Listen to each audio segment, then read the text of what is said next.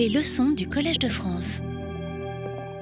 Bien, il est l'heure. Merci beaucoup euh, une fois de plus d'être là. Hein. On, va, on, va, on, va, parler, euh, on, va, on va parler d'habitat, de bâtiments et d'énergie.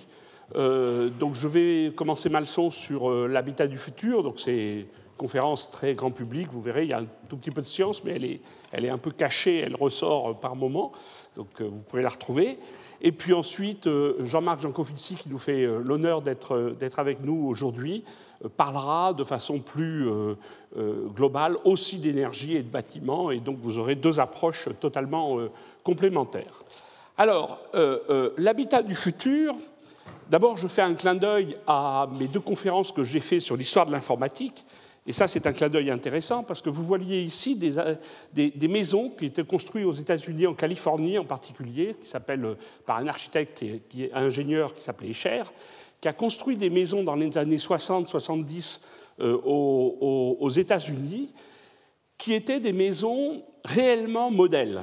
C'était des maisons qui étaient faites sur un design extrêmement simple, extrêmement fonctionnel, ça, visait plutôt la, classe moyenne euh, inférieure, et c'est dans une de ces maisons que Steve Jobs a été euh, élevé par ses parents, ses parents adoptifs, et il raconte très souvent que c'est une des raisons qui l'a inspiré ensuite dans ce qu'il a été, qui a été euh, par la suite une partie importante de sa vie, c'est-à-dire ce lien entre le fonctionnel et le design.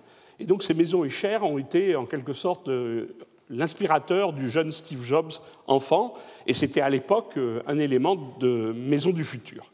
Donc je commence par ceci. Alors maintenant, je vais vous passer des photos euh, de ce que l'on peut considérer être euh, des maisons du futur. Donc vous voyez qu'il y a un large panorama d'imagination, de structure et de fonctionnel. Alors il y en a, voilà, celle-ci historiquement, hein, Saint-Gobain, je suis le directeur de la recherche de Saint-Gobain, et évidemment celle-ci nous, alors la transparence n'a aucun lien avec le côté politique du moment où nous sommes, mais euh, elle a un lien très fort au fait qu'évidemment la transparence du verre reste, et on le verra dans les deux prochains cours, euh, absolument une, propriété magnifique de ce matériau, et on essaiera plus tard de comprendre pourquoi et comment, et toute la beauté de ce matériau.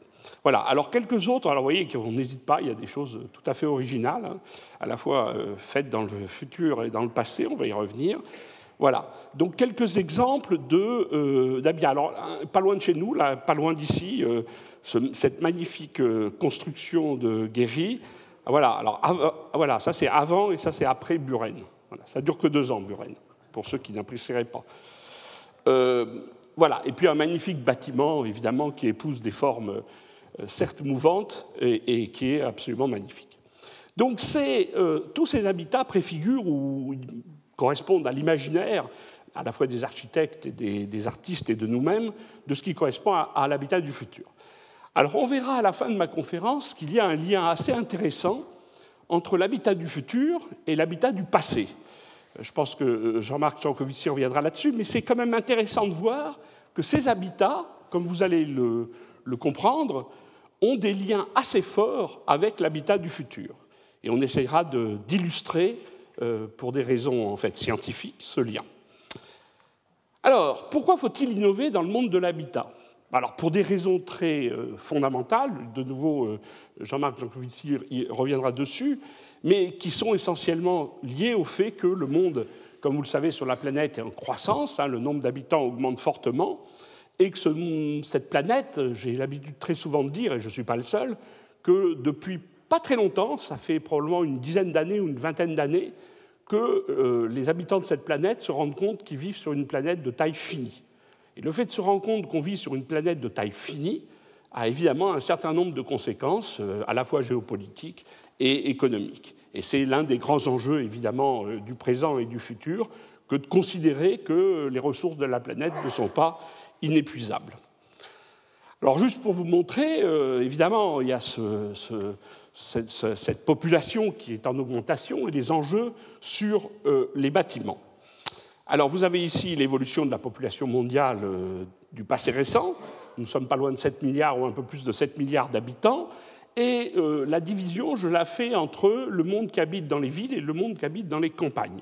Aujourd'hui, à l'échelle du globe, c'est à peu près moitié-moitié, un peu plus déjà d'urbains et un peu moins de personnes en milieu rural, mais comme vous le savez, c'est une évolution qui évidemment va de plus en plus vers l'urbanisation, et donc les projections démographiques nous amènent à d'une part, friser les 10 milliards d'habitants à l'horizon de 2050, mais aussi le fait que dans cette, augmentation totale de population, la proportion en milieu urbain augmentera encore, pour atteindre probablement euh, euh, entre 60 et 70% de la population. Alors les conséquences sont intéressantes, et je vous montre juste sur ce graphe l'augmentation de population en milieu urbain qu'il faut s'attendre dans les typiquement 30 euh, prochaines années. Vous voyez qu'on prévoit par ces études démographiques, ou ces projections démographiques, on prévoit qu'il y aura, à l'échelle de 2050, deux fois plus d'habitants qui vivent dans les villes que ce que l'on a aujourd'hui. Ce qui concrètement veut dire qu'on va construire en ville deux fois plus de bâtiments que ce qui existe déjà sur la planète. Ce qui veut aussi dire qu'en gros, vous allez construire, on va construire deux fois plus de villes dans les 30 ans qui viennent que tout ce qui a été construit par l'humanité en termes de villes jusqu'à maintenant.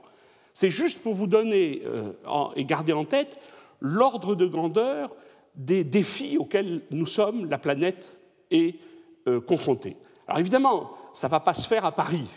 Pour ceux qui seraient un peu inquiets, ça ne se fera pas à Paris. Euh, ça va se faire évidemment en Asie et en Afrique. Et euh, euh, c'est là où les transformations en termes de naissance, mais aussi en termes de basculement de la ville à la campagne, de la campagne à la ville, se fera évidemment de façon spectaculaire. Et les mouvements sont déjà partis de ce point de vue-là. Alors c'est juste pour vous dire que voilà, on est sur une planète et on a l'impression que tout a été construit, etc. Ben non, on n'a pas construit la moitié de ce qu'il va falloir construire, en tout cas en ville, pour le futur. Alors, euh, juste pour illustrer de façon un peu humoristique, ça c'est le métro de Shanghai euh, aujourd'hui, hein, en 2014. Ben, je vais vous montrer où il en était euh, il y a juste 20 ans, 20 ans avant, c'est-à-dire en 92. Voilà, ça c'est le métro de Shanghai en 92. Alors, évidemment, un certain nombre, et de nouveau Jean va, aborder le problème, évidemment, il y a des signatures très fortes de ce que je viens de dire, l'augmentation de la population, l'augmentation en gros du niveau de vie euh, de, plusieurs pays, et en particulier euh, de l'Occident historiquement, puis maintenant de l'Asie, et puis très rapidement et très euh, prochainement l'Afrique, et c'est déjà parti, on peut le voir dans la consommation énergétique, et c'est une courbe qui a énormément augmenté dans les finalement 50-100 dernières années, donc c'est assez récent. Et puis les problématiques liées, comme vous le savez, à l'évolution du climat, qui euh, sont euh, euh, de plus en plus reliés de façon pertinente à l'émission de CO2 des énergies fossiles et qui posent des problèmes d'équilibre climatique au niveau de la planète. Donc, il n'y a aucun doute qu'il y a deux enjeux importants au niveau énergétique.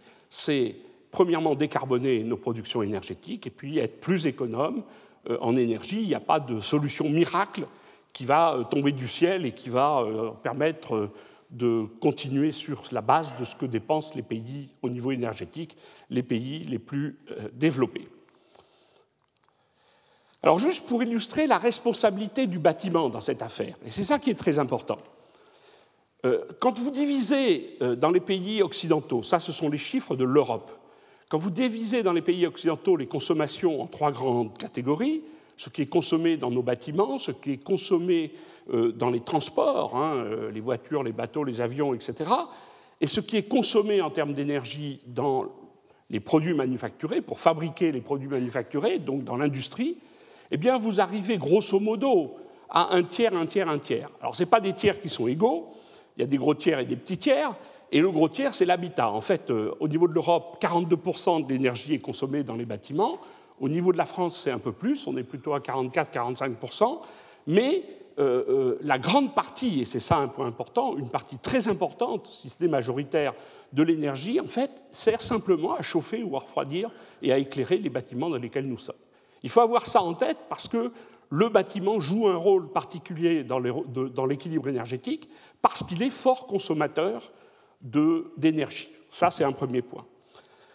Alors évidemment, on a fait des progrès. Vous avez ici euh, ce qu'on appelle les réglementations thermiques, euh, euh, qui ont suivi évidemment les évolutions géopolitiques mondiales. Vous avez ici divisé, alors je l'ai pris pour une maison, hein, on peut le prendre en moyenne ou pour les, habitations tertiaires s'il le faut, mais là ce sont des, habitations particulières, donc des maisons. La consommation typique d'une maison euh, divisée en catégories, et vous voyez qu'en gros il y a deux grands postes, surtout quand vous regardez l'ancien, vous avez le chauffage et puis les appareils électroménagers, télévision, machine à laver, ordinateur, etc. Voilà. Il y a d'autres consommations, l'eau chaude sanitaire, l'éclairage, mais leurs contributions sont plutôt modestes. Et en France, depuis ce qu'on appelle le premier choc pétrolier, on a mis en place une réglementation thermique, donc la RT, suivie de l'année à laquelle ces règlements thermiques s'appliquent. Et euh, ces réglementations thermiques euh, par année, elles ont évolué depuis 1980. Euh, Je crois que la première date à peu près de ces, de ces dates-là. Et j'ai juste mis l'évolution récente de la 2005 et de la 2012. Alors ce que vous voyez évidemment, c'est une évolution spectaculaire de la consommation euh, énergétique de ces maisons pour un poste important, parce que c'est celui qui a été principalement visé, parce que c'est aussi le poste qui consommait le plus, c'est-à-dire le chauffage. Donc vous voyez que de façon dramatique, une maison moderne, aujourd'hui construite en 2017 en France, qui répond donc à la RT 2012, se doit de consommer environ 40 kWh par mètre carré par an pour le chauffage en énergie dite primaire. Euh, si j'ai des questions, on pourra revenir là-dessus, mais c'est un sujet un peu délicat, surtout en France, euh, euh, et a incroyablement et de façon spectaculaire diminué par rapport à la moyenne du parc. Ancien, c'est ce que j'appelle la moyenne du parc, qui est plutôt autour de 350 kWh par mètre carré par an. Donc il y a pratiquement un facteur 10 entre la, la consommation moyenne du parc énergétique des maisons ou des bâtiments et euh, euh, la réglementation thermique moderne. Alors vous pourriez dire c'est fantastique, on a beaucoup progressé et nous sommes contents du résultat. Le problème, c'est qu'on ne construit que 1 ou 2% de nouveaux bâtiments dans un pays comme la France et que la grande majorité du stock a été construite il y a longtemps et restera telle qu'elle. J'ai pour l'habitude de dire que quand vous viendrez en 2050, j'espère que vous serez plusieurs à Paris, ou quand vous serez à Paris dans les années 2050, eh bien, Paris ressemblera à Paris. Ça ne va pas être un renouveau complet des bâtiments de Paris. Et on, n'a pas à on, peut s'en féliciter, on n'a pas à se désespérer de ça, mais on voit bien que dans les pays matures, le stock de bâtiments domine complètement la consommation, et donc ce n'est pas simplement en mettant des règlements de saison thermique sur le neuf que nous pouvons faire des progrès. C'est un point important.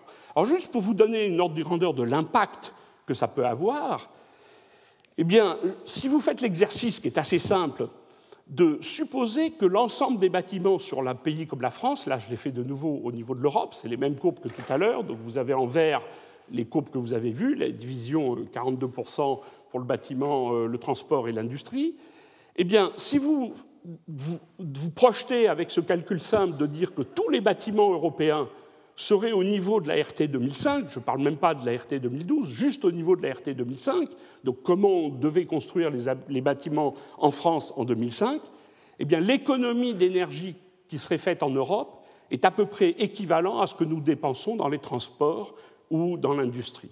C'est juste pour vous montrer et garder en tête le stock d'énergie potentiellement euh, que l'on peut économiser uniquement par la rénovation des bâtiments anciens, puisqu'on ne peut le faire que par la rénovation des bâtiments anciens. Alors évidemment, c'est impossible pour de multiples raisons, mais c'est juste pour avoir un ordre de grandeur de l'impact que peut avoir la rénovation thermique des bâtiments anciens. Alors, vous voyez qu'il y a deux problématiques très différentes. Et c'est ça, c'est extrêmement important dans le monde de la construction, parce que le monde est divisé en deux. Les pays matures, qui ont un énorme enjeu de rénovation thermique, et les pays neufs, les pays émergents, en croissance, l'Asie et l'Afrique, un peu l'Amérique du Sud, qui ont un énorme enjeu de construction neuve. Donc vous voyez que euh, selon que vous habitez en Afrique ou en Asie ou en Amérique du Sud ou aux États-Unis ou en Europe, les enjeux thermiques et les enjeux énergétiques vis-à-vis des bâtiments sont complètement différents. Dans le premier cas, c'est la construction qui doit l'emporter. Dans le second cas, c'est la rénovation du parc existant qui est dominante d'un point de vue énergie. Alors comment on peut économiser l'énergie dans le bâtiment? Alors on peut faire des tas de choses. Alors la première des choses qu'on peut faire, c'est évidemment isoler l'enveloppe, c'est-à-dire faire en sorte d'avoir moins de pertes euh, thermiques que nous avons aujourd'hui, puisque l'énergie que vous amenez, elle est, elle, est, elle est, faite pour compenser celle que vous perdez à travers vos murs, vos fenêtres, vos toits et votre sol dans une maison. Donc il faut mettre des isolants et il existe des tas de systèmes d'isolants. Alors, il faut reprendre un, point simple, c'est qu'un isolant idéal, pas cher et efficace, qui combine à la fois le coût de fabrication et l'efficacité d'isolation, eh ben, c'est l'air. L'air est un magnifique isolant, mais il a un défaut, l'air c'est un gaz, et un gaz ça bouge. Donc en fait, un vrai isolant, c'est de l'air immobile. Et comment on transforme l'air en air immobile Eh bien, on transforme l'air en air immobile en mettant l'air dans un milieu poreux, très léger, le plus léger possible, pour être dominé par la conductivité de l'air, et euh, en l'empêchant de traverser ce milieu poreux. Voilà, c'est pour ça que les isolants sont en général des matériaux légers, euh, euh, le plus léger possible, typiquement de 20-30 cm d'épaisseur, parce que ça correspond à avoir les performances qu'on recherche lorsqu'on fait des bâtiments euh, qui ont les performances thermiques que je vous ai décrites tout à l'heure.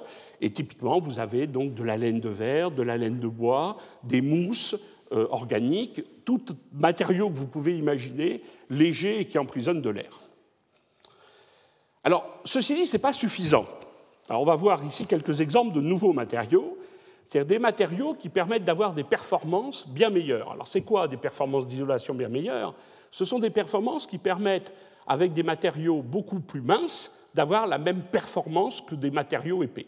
Alors si on prend comme référence les meilleurs matériaux que nous avons, alors ça se mesure dans une unité qui s'appelle la conductivité thermique ou le lambda, qui est en watts par euh, millikelvin, et euh, cette valeur, euh, elle est typiquement de l'ordre de milliwatts par, par, Kelvin, qui est typiquement dans notre cas de l'ordre de 30-35. Pour l'air, c'est 25. Donc le mieux qu'on peut faire avec de l'air immobile, c'est de se rapprocher de 25.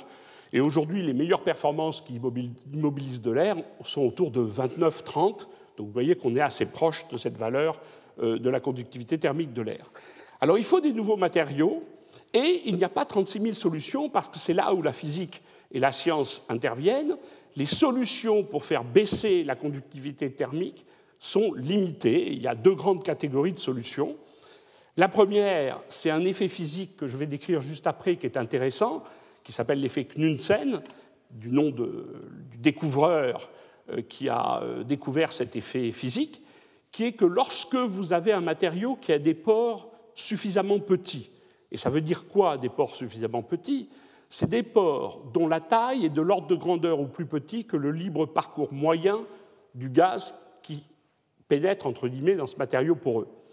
Alors le libre parcours moyen, pour ceux qui ne sauraient pas, je rappelle ce que c'est. Vous avez un gaz, c'est composé de molécules ou d'atomes qui se rencontrent, qui ont des chocs. Hein. il faut revenir à la physique statistique de Boltzmann pour avoir ça en tête. Et ces multiples chocs, qui permettent d'ailleurs de transmettre la chaleur par agitation thermique, eh bien, euh, euh, euh, quand vous augmentez la température, vous augmentez la vitesse et donc la fréquence de ces chocs, et vous propagez, entre guillemets, cette augmentation de température à travers le gaz de cette façon-là.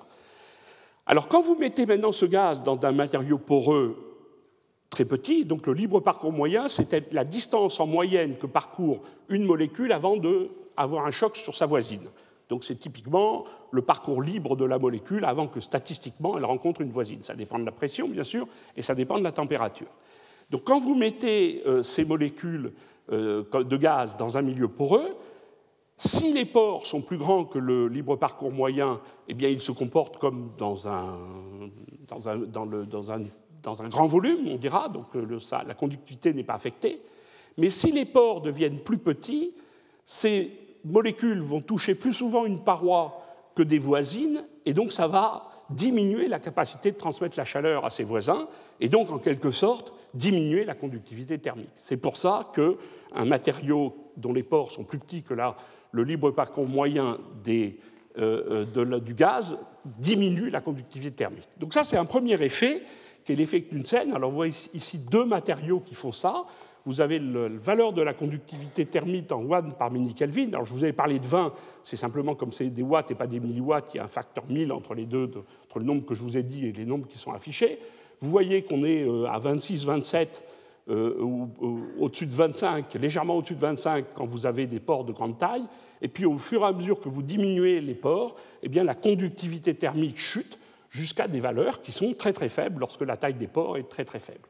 Alors vous avez à gauche des cas d'aérogel. Alors l'aérogel, c'est de la silice précipitée qu'on arrive à précipiter d'une telle forme qu'on garde des pores de petite taille. À droite, c'est un matériau, polymérique, un polyuréthane qu'on a fait, qui a été fait avec des tailles extrêmement petites et qui permet de mesurer cet effet d'une scène en même temps d'avoir donc un matériau bien plus isolant pour, euh, euh, euh, par rapport aux matériaux classiques.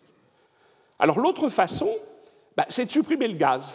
Alors on peut, de façon intermédiaire, changer le gaz, mettre des gaz qui conduisent moins la conductivité, qui ont une conductivité thermique plus faible que l'air, mais dans le cas présent, on a le cas ultime de ce qu'on appelle des isolants sous vide, qui sont des isolants qui permettent, en retirant complètement le gaz d'un matériau, alors comme il faut garder un peu de mécanique, on met en, général une poudre de silice très très très très légère qui permet de garder la forme de l'objet. Cette poudre de silice est mise euh, sous forme d'un panneau entouré d'aluminium et d'une membrane imperméable, et puis on fait le vide, on retire complètement l'air, et on a un panneau sous vide qui a une rigidité liée à la silice euh, en poudre qui s'est évidemment coagulé, et puis euh, le gaz qui, qui, a été éliminé. Alors ces panneaux sous vide, ah, voilà, ils ont des performances, je vous ai mis ici les performances en termes de lambda de matériaux classiques qui, qui utilisent l'air ou d'autres gaz pour isoler. Donc vous avez typiquement, là je vous en ai parlé, la laine de roche, la fibre de verre, la laine de verre. Bon, à partir du, polyuréthane, donc le pire, ce qui est marqué pire, c'est du polyuréthane, vous mettez dedans un gaz qui n'est pas de l'air, mais un gaz qui a une conductivité thermique plus basse que l'air, c'est pour ça que vous arrivez à descendre en dessous de 25, et vous êtes à peu près euh, euh, euh, dans la catégorie entre 25 et 40, ce qui est typiquement les valeurs des isolants classiques. Et vous voyez que l'isolant sous vide est absolument détaché de cette, ce paquet et de quelques, de l'ordre de 5 ou 6 euh, euh, euh, milliwatts par millikelvin, ce qui le rend évidemment bien plus performant que la masse des solutions classiques.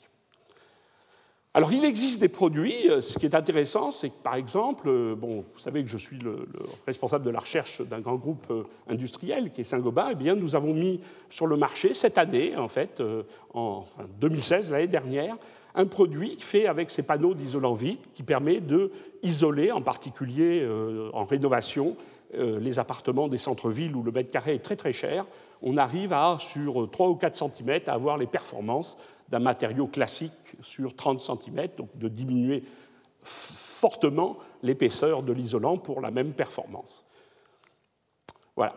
Alors évidemment, il n'y a pas que les murs, il y a aussi les fenêtres, le verre, puisque un bâtiment est composé essentiellement de murs et d'endroits transparents qui permettent de laisser passer la lumière, qui sont faits avec du verre.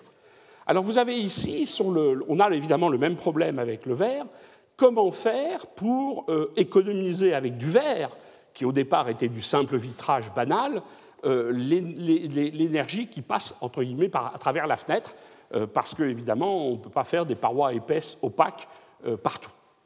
Alors pour le verre, les choses sont un peu plus subtiles. Alors d'abord, on fait du double vitrage, en mettant d'ailleurs un gaz qui a une conductivité thermique plus basse que l'air. Et ça a été une amélioration fantastique en termes de gains énergétiques que de passer du simple vitrage au double vitrage. Mais on sait faire bien mieux que ça, et c'est intéressant de voir les progrès. Je reprendrai ça dans mon cours la semaine prochaine, parce que c'est assez spectaculaire de voir ce que l'on peut faire comme progrès en mettant des couches sur le verre. Alors, des couches sur le verre, c'est quoi? Vous avez ici une photo de microscopie électronique qui vous montre, vous voyez l'échelle, 0,1 micron, donc une centaine de nanomètres. Donc ces couches font quelques dizaines de nanomètres ou quelques nanomètres, et vous les empilez les unes sur les autres, et elles vont même jusqu'à des couches qui sont euh, deux ou trois fois la taille des atomes, et ça vous permet de faire en fait un, véritable filtre interférentiel qui empêche les infrarouges de passer et qui contrôle les ultraviolets. Donc, autrement dit, ce verre, une partie de l'énergie passe parce que le rayonnement infrarouge passe à travers cette fenêtre, et pour l'empêcher de passer, on peut mettre en fait un miroir à infrarouge qui est fait avec cette combinaison de multicouches. Alors juste pour illustrer, je vous ai mis le spectre de la lumière euh, dans le spectre des longueurs d'onde. Donc la partie où vous voyez le, bleu au rouge, c'est l'endroit visible. et tout le reste à droite, c'est des infrarouges, et à gauche, c'est des ultraviolets, en fonction de la longueur d'onde. Donc si vous prenez du vert et que vous faites le spectre, euh, de, le spectre en réflexion euh, du vert, ben, vous voyez que le vert renvoie à peu près euh, rien du tout, ne, renvoie absolument aucune, aucun rayonnement, typiquement tout seul, entre, dans toute la plage qui va de l'infrarouge à l'ultraviolet. Alors l'ultraviolet, il y a un peu plus d'absorption parce qu'il il y, a des vibrations entre guillemets dans, dans le verre qui permettent d'absorber un peu d'ultraviolet. Alors, si vous mettez ces couches, vous voyez déjà que le spectre change. C'est un spectre en réflexion, c'est-à-dire c'est ce qui vous revient vers vous.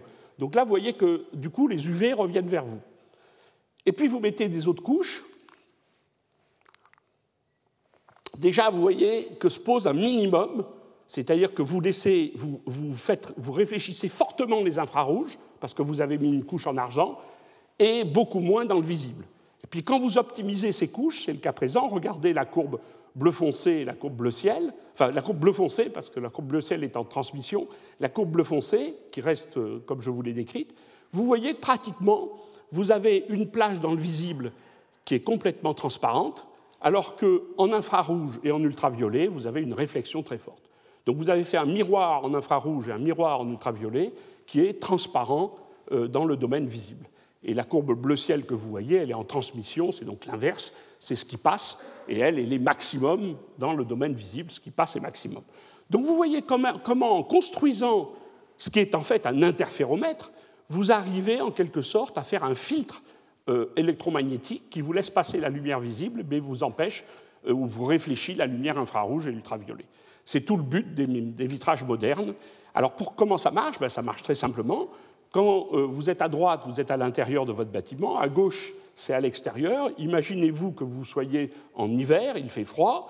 Eh bien, la chaleur que vous dégagez par l'infrarouge, qui est typiquement de l'ordre à 25 degrés, qui va être de l'ordre de 8 ou 9 microns, hein, la longueur d'onde de l'infrarouge, c'est quelques microns à 25 degrés, eh bien, cette chaleur, elle vous revient vers vous, elle va revenir vers vous au lieu de passer par la fenêtre.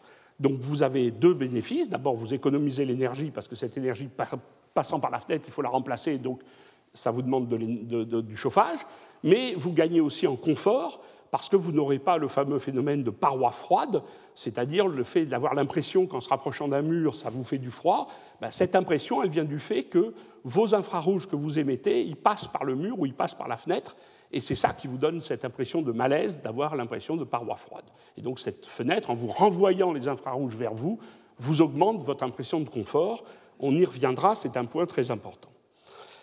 Alors, euh, juste, je regarde le temps pour euh, rester dans, le panorama. Euh, parmi les, progrès au, niveau de l'innovation qui ont été faits récemment, on a beaucoup progressé sur les mesures des performances. Je fais partie des gens qui sont absolument convaincus que si on ne fait pas de mesures, on ne peut pas progresser. Avant de comprendre et améliorer un phénomène, il faut commencer par le mesurer. C'est trivial, c'est banal, mais de façon assez surprenante, dans le monde du bâtiment, on fait très peu de mesures. On fait beaucoup de calculs, on construit des choses, et personne ne vérifie après avoir construit que ça correspond à ce qu'on a calculé. Et c'est là, de mon point de vue, des grands défauts du monde du bâtiment, et qui fait que c'est difficile d'améliorer euh, la performance des bâtiments. Euh, essentiellement, comme je vous l'ai dit, j'ai pris le cas d'une maison, eh bien, euh, la maison, c'est quoi? C'est une enveloppe dans lequel on confine de l'air et des gens. Et l'idée, c'est que ce soit plus confortable à l'intérieur qu'à l'extérieur. Et vous avez des pertes thermiques à travers les murs, les plafonds, le toit, euh, le plancher et les fenêtres, etc. Et euh, bon, on sait évaluer en, grande, en grande, de façon approximative les pertes dans chacun des cas. Alors le problème, c'est qu'on s'est aperçu, alors on peut quand même faire des mesures, on ne les fait pas des mesures directement sur le bâtiment, mais on peut à la fin de l'année regarder combien on a consommé euh, dans un bâtiment pendant euh, l'année pour le chauffer et comparer à ce qu'on aurait simulé, entre guillemets, en fonction des performances du bâtiment. Et dans un certain nombre de cas, les résultats sont un peu décevants, pas partout, mais euh, ça c'est une étude anglaise que je cite.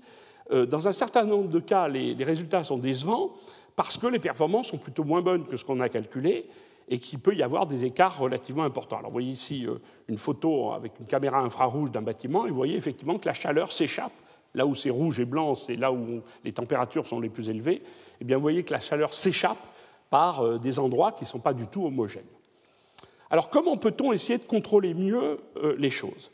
Alors il y a en gros un test, qui est un peu un test qui a été d'ailleurs développé par des Anglais, historiques, qui consiste à faire quelque chose qui paraît assez simple, mais qui dans la pratique est un peu compliqué, qui dit, ben voilà, on va prendre un bâtiment, et pendant une semaine, plutôt en hiver, on va le chauffer à 25 degrés, puis on va regarder la quantité d'énergie qu'il faut pendant une semaine à 25 degrés, la température extérieure, et on va essayer d'estimer la performance de l'enveloppe en regardant comment on peut calculer la différence entre la température intérieure, basée sur la différence entre la température intérieure et la température extérieure, la quantité d'énergie qu'il faut pour maintenir cette température de 25 degrés. Ça s'appelle le test de Coiting. Alors, il a des qualités, il a des défauts, ça demande en fait plusieurs semaines, ça marche à peu près, c'est assez précis, mais ça demande quand même d'immobiliser le bâtiment sans personne à l'intérieur pendant une semaine, ce qui pose des, problèmes. Alors, euh, euh, euh, l'idée est venue d'utiliser une méthode beaucoup plus simple. Il y a une, équipe une équipe de jeunes scientifiques de Saint-Gobain qui ont travaillé sur cette, affaire, hein, Éric Mangematin, Guillaume Pandreau et, Florent Alzetto, qui ont finalement mis au point un test qui permet de faire les choses très rapidement. Alors, juste pour vous montrer, vous avez ici une maison, alors vous avez la température intérieure en haut, euh, avec différents capteurs, c'est pour ça qu'il y a différentes couleurs, mais comme vous voyez, c'est à peu près homogène selon le capteur. Et puis en bas, c'est la différence, c'est la température extérieure. On est en hiver, au mois de février, et vous êtes sur plusieurs jours, vous coupez la température au début du jour 1, euh, et puis vous regardez l'évolution de la température intérieure euh, jusqu'au deuxième jour. Alors vous voyez que la température baisse continuellement, ça va être intéressant, alors que la température évidemment extérieure fluctue euh, de plusieurs euh, euh, dizaines de degrés, enfin au moins de, l'ordre de 10 à 15 degrés. Et puis au jour 2, la fin, vous redémarrez le chauffage, donc la température remonte, et puis ensuite vous avez un peu d'oscillations qui correspondent aux oscillations extérieures. Voilà, donc typiquement le comportement d'une maison. Alors qu'est-ce que vous voyez? Ben, Vous voyez tout de suite une chose intéressante, on va revenir dessus tout à l'heure, c'est qu'il faut plusieurs jours pour faire baisser la température d'une maison. Quand vous coupez le chauffage, vous avez plusieurs jours, ça dépend. Là, c'est une maison qui était très bien isolée, selon la qualité de la maison. Il faut plusieurs jours ou plusieurs heures pour faire baisser la température une fois que vous coupez le chauffage. Vous avez donc ce qu'on appelle un temps caractéristique, c'est-à-dire un temps, le temps pour effectivement perdre une partie de la différence de température entre l'intérieur et l'extérieur. Alors ça, ça s'explique assez facilement parce qu'en fait, une maison, en ce qui concerne l'enveloppe, c'est un peu comme un circuit RC en électricité quand euh, vous avez à analyser les raisons physiques pour lesquelles vous amenez de la chaleur, vous avez deux raisons, et deux seulement. Euh, quand vous prenez une maison qui est froide et que vous amenez euh, de l'énergie pour la chauffer, vous avez à faire deux choses. Premièrement, vous avez à réchauffer les matériaux qui consistent à construire la maison. Donc, une partie de l'énergie que vous amenez va être stockée en quelque sorte dans les murs et dans les matériaux qui qui sont, la, construction elle-même de la maison. Ça, ça correspond à une capacité. En fait, on appelle même ça une capacité calorifique. C'est-à-dire, c'est la quantité de chaleur qu'il faut pour élever la température d'un matériau. Et puis l'autre, évidemment, euh, chose, c'est qu'il vous faut amener de l'énergie pour compenser les pertes, les fuites thermiques des murs. Ben, ça, c'est un peu comme une résistance. Hein. C'est donc, on appelle ça d'ailleurs la résistance thermique. Il vous faut de l'énergie pour euh, euh, empêcher euh, euh, la chaleur de partir à l'extérieur, et pour ça, vous mettez des murs qui ont une certaine résistance thermique qui empêche cette chaleur de s'échapper. Et donc, vous avez de la capacité calorifique équivalente à une capacité électrique, de la résistance thermique équivalente à une résistance électrique, et donc vous avez un circuit RC. Et un circuit RC, tout le monde sait que ça a un temps caractéristique, le rapport de la résistance et de la capacité qui vous donne un temps caractéristique, et c'est évidemment le temps caractéristique de la maison. Et quand vous faites ça pour des maisons, rapidement, vous trouvez qu'effectivement, le temps caractéristique d'une maison plutôt bien isolée, c'est plusieurs jours, alors que le temps caractéristique d'une maison mal isolée peut être de l'ordre de quelques heures, mais enfin, c'est plutôt, disons, 20 ou 25 heures. Enfin, une journée, c'est déjà une maison peu isolée pour avoir ce type de temps caractéristique. Et donc, l'idée est venue très simplement de, en regardant ce type de courbe, de regarder la descente, de regarder la montée sur quelques heures, et en faisant le rapport des deux, d'en tirer R et C. Alors ça paraît absolument trivial, de façon assez surprenante, ça n'avait jamais été fait. avant que cette petite équipe travaille dessus. Et quand on fait cette simple analyse, en quelques heures, vous regardez la façon dont la température décroît, et puis ensuite vous remettez le chauffage et vous regardez la façon dont la température monte, eh bien vous pouvez faire des mesures très précises de euh, valeur de l'efficacité énergétique de votre enveloppe. Alors on l'a fait dans une maison un peu spéciale, c'est une maison anglaise qui a été reconstruite à Leeds euh, dans l'université, alors c'est à Salford exactement, ça a été fait avec l'université de Leeds, mais c'était à Salford, une maison, alors qu'on appelle une Victorian terrace, pour les gens qui connaissent un peu l'Angleterre, c'est les maisons classiques du 19e siècle anglaise, qui a été reconstruite dans un hangar complètement contrôlé au niveau de température, humidité, etc. Et là, on peut faire des mesures précises. Alors, euh, la maison a été un peu instrumentée, ça fait un peu sérieux, mais en fait, vous avez à la fin besoin d'une température, juste de la température et de l'énergie. C'est tout ce avez. Alors la beauté de cette maison, c'est que vous l'avez en haut, vous pouvez maintenir la température constante à l'intérieur pendant plusieurs jours et maintenir la température extérieure constante pendant plusieurs jours, puisqu'elle est dans un hangar qui est complètement contrôlé. Et donc finalement, vous êtes dans le cas idéal d'une maison qui est dans une maison, et donc vous pouvez contrôler la température intérieure et la température extérieure. Et vous avez en bas à gauche la puissance. Alors vous voyez qu'au début, il faut plus d'énergie, il faut plus de puissance qu'en régime stationnaire, parce que justement, il faut chauffer les matériaux mais qu'après vous arrivez à un régime distationnaire parfait, c'est-à-dire vous mettez une quantité d'énergie constante pour maintenir une différence d'énergie de température constante entre l'intérieur et l'extérieur. Et ça, ça vous permet de faire des mesures parfaites. Alors évidemment, ce n'est pas possible de faire ça sur toutes les maisons, parce que justement, cette maison était en quelque sorte encapsulée dans un hangar. Et puis, euh, vous pouvez utiliser le test que je vous ai dit, mesurer la façon dont la température, alors là c'est dans l'autre sens, on a d'abord monté la température, puis descendu la température, et en regardant les pentes des montées et des descentes, et en faisant le rapport, on arrive à la valeur de euh, l'enveloppe. Et on a pu montrer que ces mesures sont de façon très précise équivalentes à un test parfait de mesure de fluide thermique. Alors c'est assez intéressant. C'est juste pour vous dire que de la science très très simple, on est sur de la science du niveau euh, terminal dans ce qu'on fait, bah, c'est vraiment la compréhension d'un circuit RC, eh bien, on peut faire des innovations dans le monde du bâtiment, c'est encourageant pour les scientifiques. Alors, quelques exemples maintenant d'autres méthodes pour économiser l'énergie. Alors, vous avez, et vous en avez peut-être entendu parler, ce qu'on appelle des matériaux à transition de phase. Alors, qu'est-ce que c'est que les matériaux à transition de phase? On va revenir là aussi un peu à de la science. Eh bien, lorsque vous avez un changement de phase, c'est-à-dire que vous allez passer de l'état solide à l'état liquide, ou de l'état liquide à l'état gazeux, eh bien, vous savez qu'il faut de l'énergie pour faire cette transition de phase. C'est-à-dire qu'il faut amener de l'énergie pour bien sûr augmenter la température du matériau quand vous le faites fondre ou quand vous le euh, gazéifiez, mais il faut aussi amener de l'énergie pour provoquer ce changement d'organisation microscopique de la matière, et que cette énergie, eh bien, c'est une énergie euh, de ce qu'on appelle la chaleur latente de transition de phase, qui vient de l'énergie qu'il faut pour changer la nature euh, d'organisation microscopique de la matière. Et cette énergie, la beauté de cette énergie, c'est qu'elle va dans un sens, mais elle va dans l'autre. C'est-à-dire que lorsque vous, passez de l'état solide à l'état euh, liquide, il faut amener de l'énergie, mais que dans le chemin inverse, lorsque vous passez de l'état liquide à l'état solide, cette énergie vous est restituée. Donc en fait, les matériaux à changement de phase, quand vous passez d'une phase à l'autre, c'est une façon de stocker de l'énergie, donc de stocker de la chaleur, parce que vous consommez de la chaleur dans un sens, et vous restituez cette chaleur dans l'autre. Vous avez tous fait l'expérience de ces petites euh, euh, euh, poches qui vous permettent de vous réchauffer les mains quand vous êtes au ski en hiver. c'est dans l'état liquide. Lorsque vous déclenchez la cristallisation, vous avez un dégagement de chaleur et ça vous permet de réchauffer vos mains. C'est par ce type de phénomène que vous, et après vous le remettez évidemment au chaud pour restocker dans l'état supérieur chaud, et quand ça repasse à l'état solide, ça vous redonne la chaleur et ainsi de suite.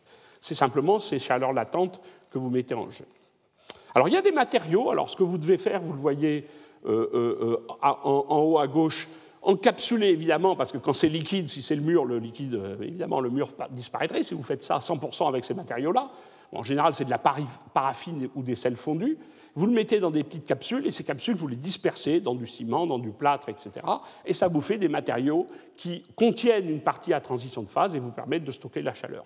Je vous donne juste un exemple rapide pour que vous compreniez comment ça peut marcher, mais il y a des tas d'applications différentes. Ben, imaginez que vous ayez un mur en hiver dans un endroit froid et qu'il y a du soleil. Le soleil amène de la chaleur au mur et fait fondre l'intérieur de ces petites capsules bien sûr pas le mur, et passe de l'état solide à l'état liquide. Et puis pendant la nuit, quand il fait froid et qu'il n'y a plus de soleil, ces capsules repassent de l'état liquide à solide et comme elles vont dans le sens inverse, elles dégagent de la chaleur qui réchauffe le mur et permet d'économiser l'énergie.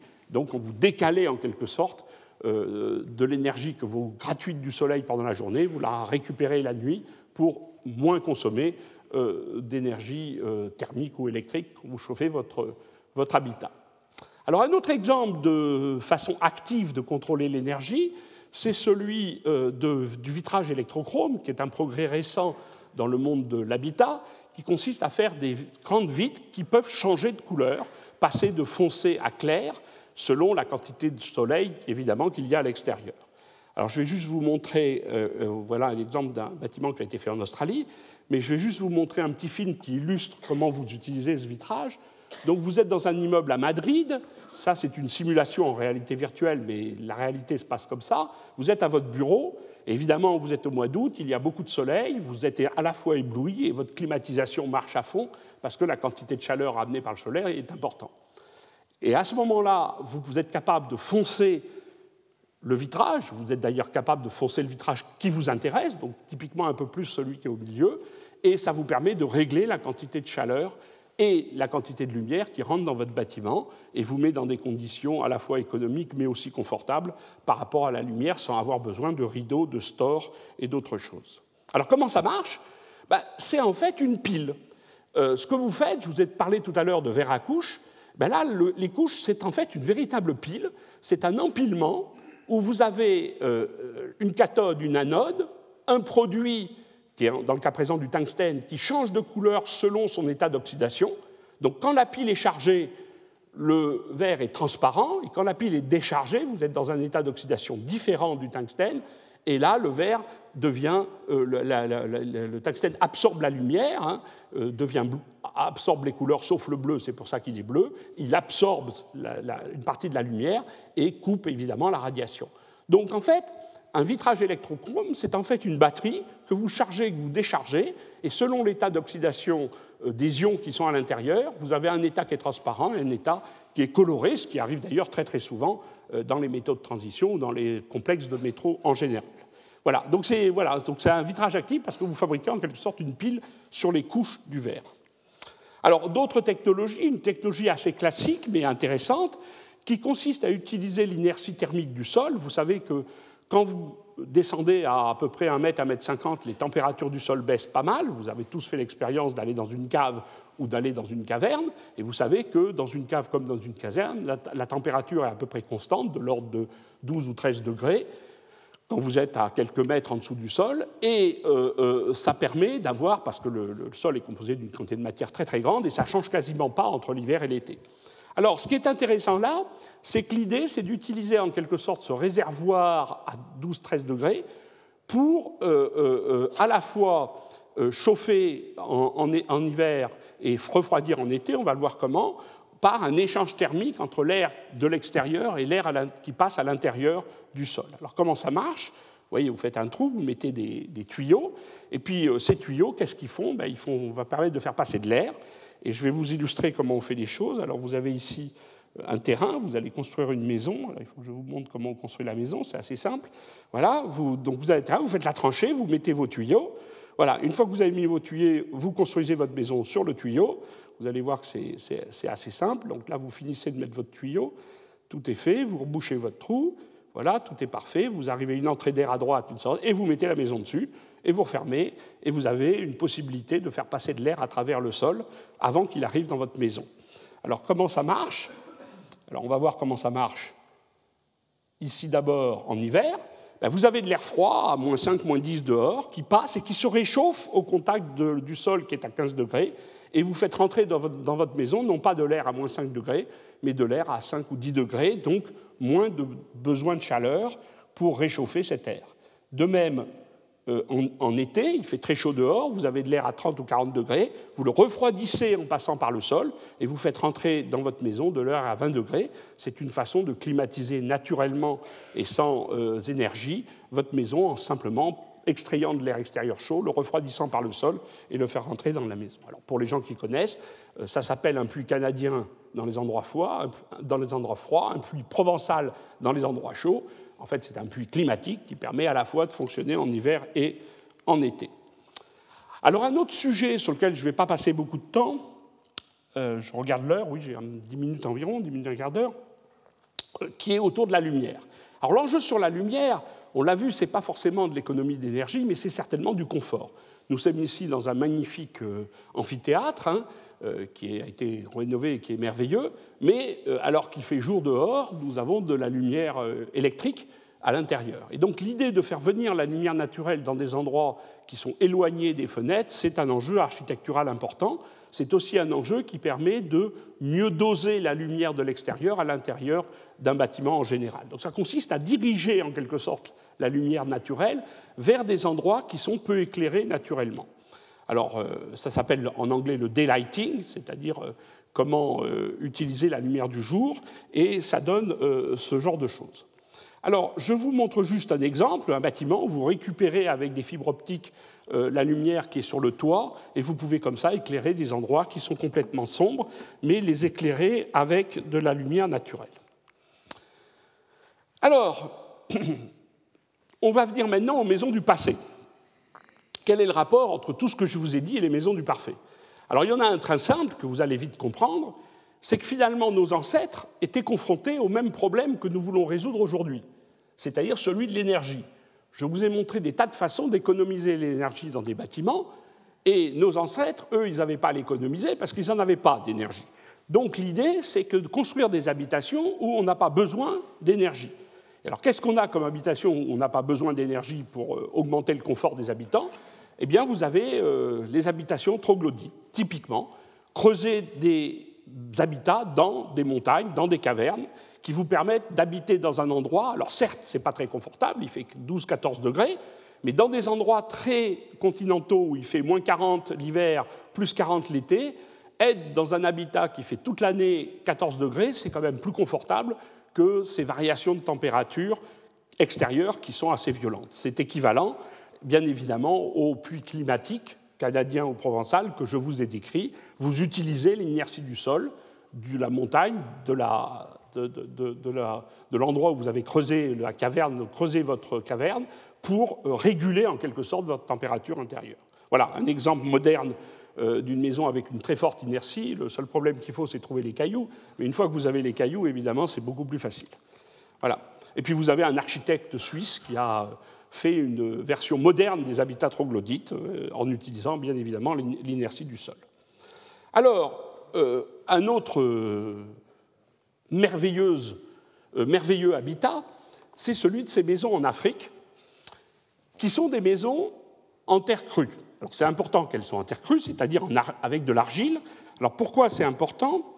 Parce que, en fait, ce qui se passe, c'est que ces maisons vous êtes dans des pays assez secs où il fait très très chaud, mais bien que ce soit des pays secs, pendant euh, la nuit, vous avez de la condensation, vous avez l'équivalent de la rosée.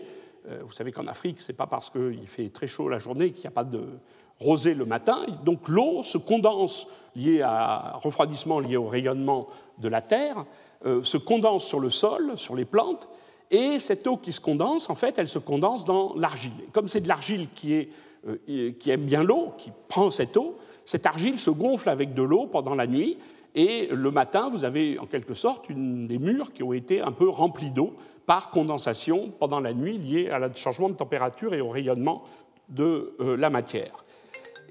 ah, excusez-moi, j'aurais pas dû faire ça, voilà, très bien, j'avais oublié d'arrêter mon téléphone. Bon.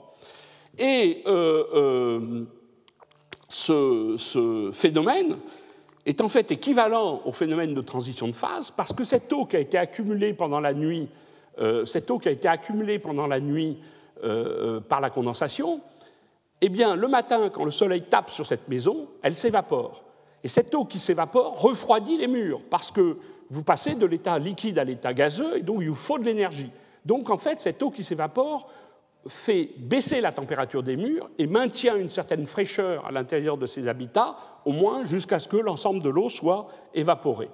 Donc vous voyez en fait que c'était une maison à transition de phase. Ces maisons, c'était, c'est toujours, parce que c'est des maisons qui continuent à être habitées, des maisons qui jouent sur le fait que la condensation de l'eau pendant la nuit et son évaporation pendant la journée vous permet de stocker de la fraîcheur, dans ce cas-là, puisque nous sommes dans des pays chauds, qui vous rend l'habitat plus agréable euh, avec cette eau qui s'évapore. Voilà des, exemples modernes de maisons en terre crue. Alors, là, vous avez un phénomène absolument fantastique, c'est euh, l'igloo. Alors l'igloo, c'est l'exemple idéal de ce qu'on appelle les maisons passives. Alors qu'est-ce que c'est qu'une maison passive? Une maison passive, c'est une maison où vous n'avez pas besoin d'amener de l'énergie pour être confortable. Et tout le monde sera d'accord avec moi pour dire que personne n'a l'idée d'amener un radiateur électrique dans un igloo. Donc effectivement, c'est bien un habitat qui n'est pas fait pour recevoir de l'énergie à l'intérieur. Et pourtant, ça permet à des euh, personnes, vous allez voir quelques extraits de films absolument magnifiques, de vivre dans des conditions extrêmement rudes au niveau de l'extérieur. Alors, je vais vous montrer d'abord, euh, juste très rapidement, un film. Alors, ce film. Hop là C'est pas ce que je voulais vous montrer, c'est celui-là. Il faut que je le contrôle. Alors, ça doit être, ça doit être celui d'avant.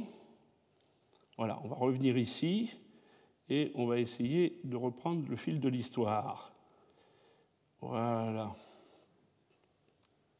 Voilà. Donc, euh, euh, euh, voilà, ce film, montre, s'il veut bien démarrer, la fin de la construction d'un igloo. Alors, ce qui est très très bien dans l'igloo, c'est, alors je vous cite ce film parce que pour ceux qui ne l'ont pas vu, regardez-le. C'est un film d'un ethnologue qui a fait ça dans les années 20, qui dure une heure et demie, qui se trouve sur YouTube. C'est Nanook l'Esquimau, tout le monde connaît les petits livres, et c'est un film qui illustre la vie des Esquimaux. Et vous voyez qu'ils sont en train de finir l'igloo. Donc vous avez un matériau fantastique tout autour de vous, qui est un matériau isolant, qui est la neige. Un matériau léger, poreux. Exactement ce qu'il nous faut pour nous isoler. Donc on construit l'igloo avec de la neige, qui est donc ce matériau isolant poreux. Et puis, on va aller. Euh, après, voilà, vous faites la porte, vous sortez et vous êtes content. Alors, ensuite, voilà, c'est les habitants de l'igloo au coucher. Alors vous voyez que ces habitants, ils se déshabillent. Ils n'ont pas leur grosse moumoute. Ils se déshabillent, ils dorment sous une, peau d'animal qui n'est pas particulièrement épaisse. Et ça, ça vous illustre quelque chose de très intéressant, c'est que ces habitants de l'igloo, voilà ce qui se passe à l'extérieur, évidemment, ils sont beaucoup plus confortables à l'intérieur.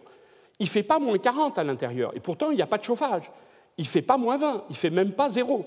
En fait, l'impression qu'ils ont, et les gens qui ont utilisé des igloos le disent très spontanément, c'est d'être dans un endroit où il faut environ 10 degrés. Alors, ce n'est pas très chaud, 10 degrés, mais c'est quand même mieux 10 degrés que moins 40. Et pourtant, ils n'amènent pas d'énergie, il n'y a pas de radiateur.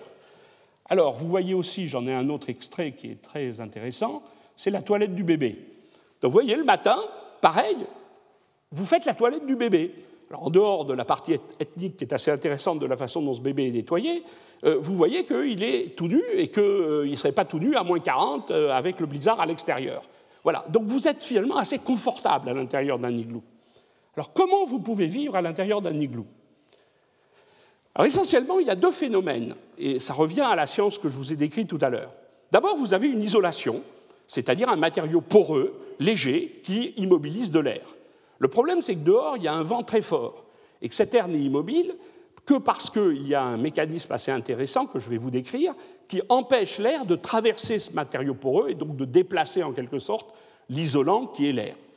Et pour ça, en fait, dans la technique classique d'isolation, vous mettez une membrane à l'intérieur. Donc vous avez votre matériau, matériel poreux et vous mettez une membrane à l'intérieur pour empêcher l'air de traverser ce milieu poreux et de déstabiliser la couche d'air immobile. Alors dans le cas de l'igloo, c'est très intéressant. C'est pour ça qu'il faut toujours habiter un igloo qui a été utilisé. Il faut rôder l'igloo en quelque sorte, parce que c'est votre chaleur quand vous rentrez dans l'igloo que vous dégagez qui fait fondre un tout petit peu de neige qui est sur la surface de l'igloo. Cette neige qui est sur la surface de l'igloo qui fond en eau se recristallise en glace à l'intérieur. Et en fait, un igloo qui a fonctionné, il a une mince pellicule de glace à l'intérieur qui fait office de membrane isolante qui empêche l'air de traverser l'igloo. Donc vous avez votre matériau poreux à l'extérieur, une membrane de glace à l'intérieur, et ça empêche évidemment l'air de rentrer et de déplacer celui qui est dans les blocs de neige. Ça, c'est le premier effet. Mais ça ne suffit pas. ça, ça ne vous donne pas l'impression d'être à 10-15 degrés. Ça vous donne l'impression d'être au mieux à 0 degré ou en dessous. Et puis l'air est effectivement à 0 degré, sinon il fondrait. Alors le second phénomène qui est intéressant, c'est que l'igloo est blanc parce qu'il diffuse la lumière. Et il diffuse toutes les longueurs d'onde, y compris l'infrarouge. Et vous, quand vous êtes dans un igloo, vous émettez des infrarouges qui sont de l'ordre de, je vous l'ai dit tout à l'heure, quelques, unités de microns, donc disons 6 ou 7 microns. Et donc ces infrarouges que vous ne voyez pas, mais qu'on peut voir avec une caméra infrarouge, eh bien, ils sont émis, ils vont vers les murs de l'igloo, et ils sont rediffusés par les murs de l'igloo. Et comme vous avez une forme sphérique, cette rediffusion revient vers vous. En fait, vous recevez en retour l'infrarouge que vous émettez. Vous êtes votre propre élément chauffant. C'est vous qui émettez les infrarouges qui viennent vous réchauffer et vous donner cette impression de confort de l'ordre de 10 euh, euh, euh, degrés que vous avez à l'intérieur de l'igloo. C'est équivalent à ce que je vous ai décrit comme étant des vitrages modernes qui sont des miroirs à infrarouge qui reviennent. Vous voyez que c'est assez sophistiqué. Voilà, d'ailleurs, l'ours avait compris, alors je ne sais pas s'il est intéressé pour y vivre ou pour manger ce qu'il y a à l'intérieur, mais manifestement, il a un certain intérêt. Voilà des igloos. Alors, ce n'est pas des igloos parce que c'est de la glace et il faut bien de la neige pour faire des igloos, mais modernes. Alors sur la lumière, alors vous avez ici un, phénomène assez intéressant qui est euh, en fait un habitat. Il y avait une maison, euh, j'ai pris cette photo euh, dans l'Arizona, hein, dans un site d'ailleurs troglodyte, et vous aviez une maison qui était construite, hein, une maison ici qui a été démolie, enfin qui, s'est écroulée, et vous aviez un carré blanc. Alors le ranger a pu m'expliquer, c'était intéressant, qu'en fait du temps où cette maison avant de s'écrouler existait, ce carré blanc, en fait cette maison, elle avait une fenêtre qui donnait vers la montagne. Et en fait, le carré blanc avait été fait par les habitants pour faire rentrer la lumière qui tapait, le soleil qui tapait contre la montagne, rentrer par la fenêtre et permettait d'éclairer l'arrière de la maison. Vous voyez que euh, c'était déjà du daylighting, du manipulation de la lumière de façon intéressante, comme je vous l'ai euh, décrit tout à l'heure. Alors j'ai un autre exemple à vous donner, c'est toujours mon Esquimau qui construit euh, son igloo. Donc là, il a pris un morceau de glace. Il est allé chercher un morceau de glace et il va l'installer pour faire une fenêtre dans l'igloo. Alors je vous montre tout de suite le résultat, parce que c'est un peu long. Voilà, il a fait une fenêtre, il, euh, voilà, pour faire rentrer la lumière dans l'igloo. Il, évidemment, contrôle cette fenêtre, et il vient avec un bloc de neige. Et il met la bloc de neige, il regarde, vous allez voir, il regarde où est le soleil, et il met le bloc de neige perpendiculairement au soleil, pour renvoyer par diffusion la lumière qui vient du soleil à l'intérieur de l'igloo. C'est quand même sacrément malin. Voilà. Bon, je vais m'arrêter là parce que j'avais prévu de vous montrer autre chose, mais à l'ensemble, je n'ai pas le temps et, toujours, je suis toujours un peu pris par le temps. Euh, je voulais vous montrer, alors voilà un exemple d'une piscine euh, voilà, où vous avez l'arrivée de la lumière extérieure par, je vous le remonte parce que, voilà, par un device qui vient de l'extérieur qui vous amène la lumière. Voilà. Alors, je voulais vous montrer autre chose, mais j'ai malheureusement pas le temps. Euh, je, comme d'habitude, je vous remercie énormément d'être là et de m'avoir écouté. Euh, on va faire, je pas vraiment le temps de prendre des questions. Ce que je vous propose, c'est, euh, on va faire une petite pause, installer la suite du séminaire pour Jean-Marc Jancovici, et puis ensuite, on prendra à la fin de nos exposés des questions de la salle, à la fin des deux après le séminaire. Voilà. À tout de suite et merci beaucoup. Retrouvez tous les contenus du Collège de France sur www.colège-2-france.fr.